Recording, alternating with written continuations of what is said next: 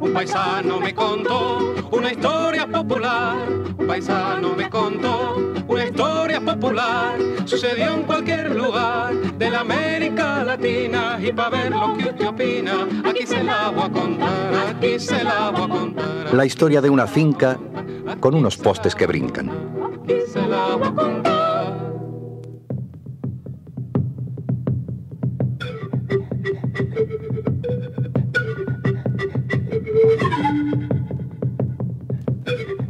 Aquella noche hubo terremoto en Yatitambo. Solo unos minutos duró el terremoto. La tierra se estremeció desde un costado, desde los llanos, desde la finca del hombre blanco, don Saturnino Núñez Pereira, el dueño de la mitad de Yatitambo.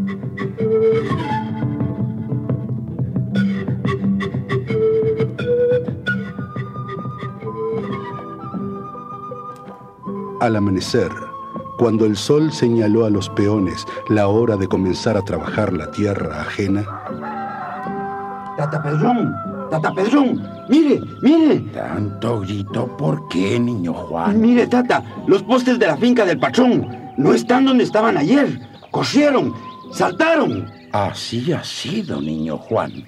¿Cómo pasó eso, Tata? ¿Cómo brincaron los postes? No le preguntes a ellos. Los postes de pino negro no hablan, niño Juan. Vamos donde el patrón. Él sí ha de saber. Él ha de hablar, pues.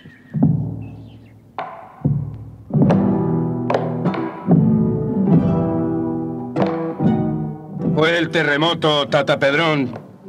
¿Qué terremoto?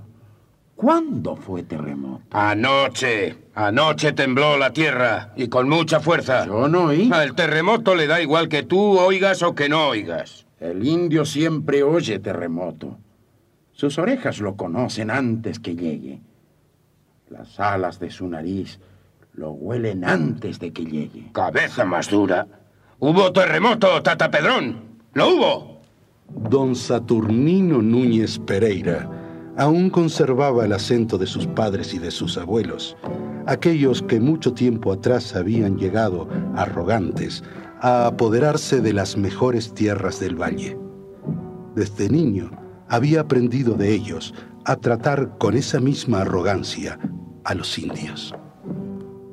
Y ahora lárgate, ya es hora de estar trabajando. ¿Qué pasó con los postes, patrón? Te digo que los corrió el terremoto. La tierra tembló y arrastró los postes con ella. No entiendo. No oíste el terremoto. Eh, tus orejas fallaron. Ahora te falla el seso, indio bruto. Es que tú no sabes que cuando se mueven las entrañas de la tierra, todo lo que hay sobre ella se mueve también. Yo solo entiendo que tu finca es mayor hoy que ayer. Nuestras tierras son más pequeñas hoy que ayer. Patrón gana y peones pierden. ¿Por qué? Pregúntaselo al terremoto. La tierra furiosa es más que el patrón y más que los peones. La tierra hace lo que le viene en gana.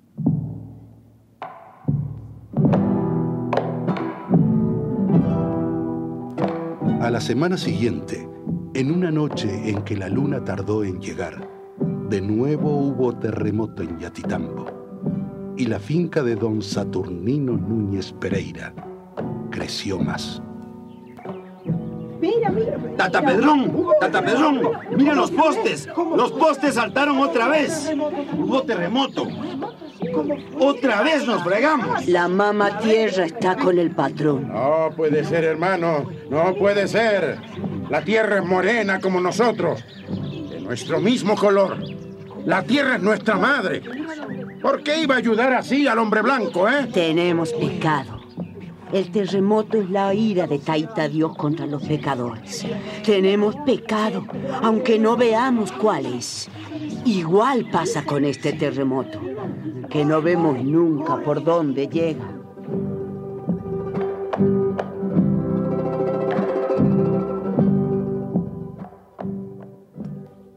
Sí, Tata Pedrón, fue otro terremoto. ¿Qué te parece? Mira, mira los postes. Esta vez han corrido más trecho que el otro día. No, no vengas ahora a decirme que ustedes no oyeron. Pero ¿cómo van a oír? Si se duermen borrachos, Dios no va a venir a despertarlos, pendejos. pendejos y haraganes. Ustedes solo piensan en el trago y en acostarse con sus indias apestosas. Por eso cuando hay terremoto no lo sienten venir. Y basta ya. Basta ya de hablar sonsadas, que es hora de trabajar.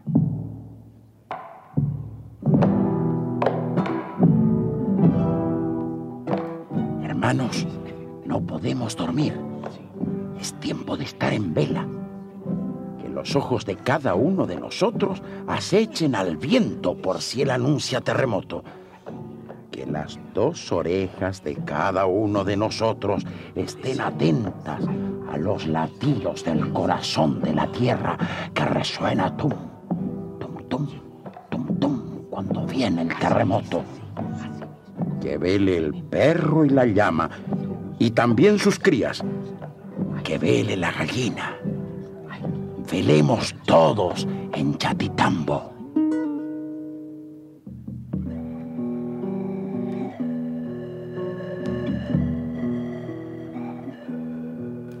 A partir de entonces, una y otra noche, los indios se turnaban para velar. Vigilaban todos, a la espera de aquel terremoto extraño, silencioso, del que les hablaba don Saturnino Núñez Pereira. Aquel terremoto que llegaba siempre a remover los postes de pino negro que marcaban los límites de la finca del patrón. Una tarde, cuando el sol ya se escondía detrás del cerro chico y el aire de Yatitambo olía a sudor de tierra agitada, esta noche sí. Esta noche sí va a haber terremoto. ¿Cómo lo sabes, Tata Pedrón? Trabajé hasta muy tarde. Hasta más tarde que nunca en la finca del patrón. Allí supe que esta noche va a temblar la tierra. Alerta a todos, ¿eh? Más que las otras noches. Más que ninguna noche. Para que el patrón ya no pueda llamar a ninguno aragán ni pendejo. Hoy va a haber terremoto y hemos de sentirlo todos.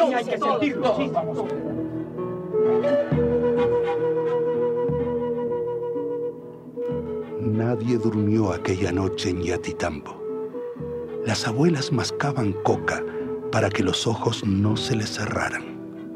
Los viejos más viejos pegaban sus orejas costrosas a la tierra, esperando. En la oscuridad, a la luz de unos cuantos tucos de vela, todo el pueblo domesticaba el sueño. El padrecito lo dijo en la iglesia, ¿Qué dijo, abuela? que si somos haraganes, Dios nos manda castigo. Trabajamos de sol a sol todos los días de la semana y todas las semanas del año. El patrón no trabaja. ¿Por qué el castigo para nosotros? ¿Será por el aguardiente, pues? ¿Será por la chicha?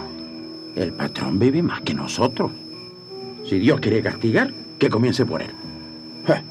Además, él bebe por lujo. Nosotros para aguantar el hambre. No sé, Tata Pedrón. No entiendo entonces. Pregúntele a las hojas de la coca, que ellas son sabias y le dirán la verdad.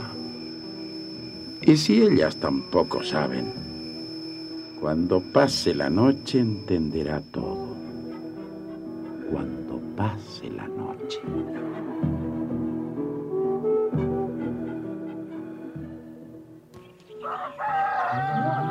No hubo terremoto, Tata Pedrón. No sentimos el tum-tum de la tierra cuando su vientre cruje. Tu ojo de indio viejo se engañó. Sí hubo terremoto. ¿Por qué dices que hubo si no hubo? Hubo. Vengan conmigo.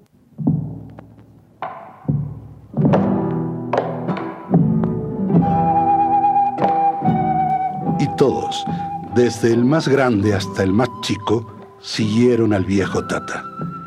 El viento de la mañana hinchaba el poncho del indio y lo hacía ondear como una bandera. Guiado por ella, el pueblo entero llegó hasta la finca del patrón don Saturnino Núñez Pereira, el hombre blanco, el dueño de la mitad de Yatitambo. ¿Qué quieren a estas horas si no traen herramientas para el trabajo? Queremos ver terremoto. El tata se puso delante del patrón. Le miró a los ojos, firme, como si le clavara una estaca. En aquella mirada se le agolpaban muchos años de silencio, muchas generaciones de rabia. Se despertaba en él su padre, sus abuelos, su raza. Queremos ver terremoto. Pero si ya lo estáis viendo. Otra vez se movió la tierra y otra vez arrastró con ella los postes. Eso ya lo dijiste. Ahora queremos ver terremoto. Anoche fue el terremoto. Y ustedes, como siempre, estarían dormidos entre las piernas sucias de sus mujeres. Nadie durmió. ¿Eh? Nadie. Ni el más chico ni el más grande durmió. Ni durmió el perro ni la gallina. Abuela no durmió, ni el más tierno tampoco. Ahora todos ellos saben. Ahora ya sabemos. Ajá. ¿Y qué es lo que saben, pentejos? Que tú eres terremoto. Que tú corriste los postes de la finca. ¿Pero qué dices? ¿Estarás borracho? El borracho eres tú. Borracho de ambición. Quieres todo Yatitambo para ti. La tierra que fue de nuestros abuelos. Pero no podrás. Ya no dormimos. El día nuestro está cercano. Ese día huele a tierra. A tierra y a maíz para todos. Entonces seremos nosotros los que correremos los postes. Así será. Y más será. Ese día no habrá postes. Vámonos, hermanos. Vámonos a preparar ese día. Y los pasos de los indios, alejándose de regreso a sus ranchos al pie de la montaña, retumbaban ya sobre la tierra como el terremoto nuevo que anunciaba Tata Pedrón.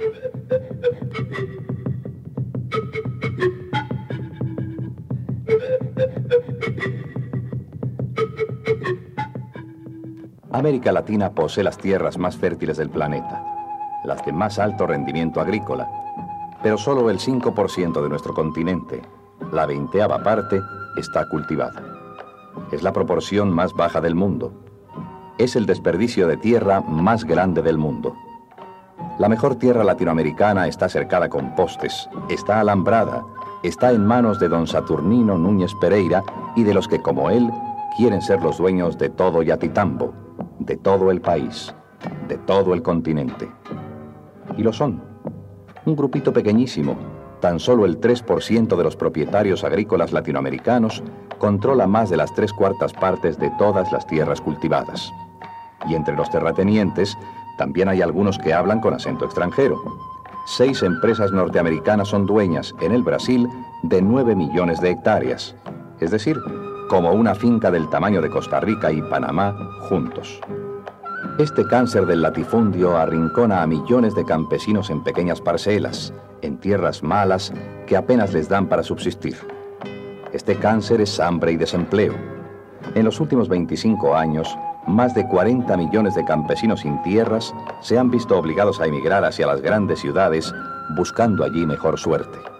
En América Latina, el problema de la tierra es la raíz de muchas violencias. En El Salvador, el más pequeño de todos los países del continente, seis familias son dueñas de tantas tierras como las que trabajan sin ser suyas 270.000 familias campesinas. Demasiados postes, demasiadas propiedades privadas y la inmensa mayoría privada de propiedad, privada de tierra, privada de vida. Y así no puede ser.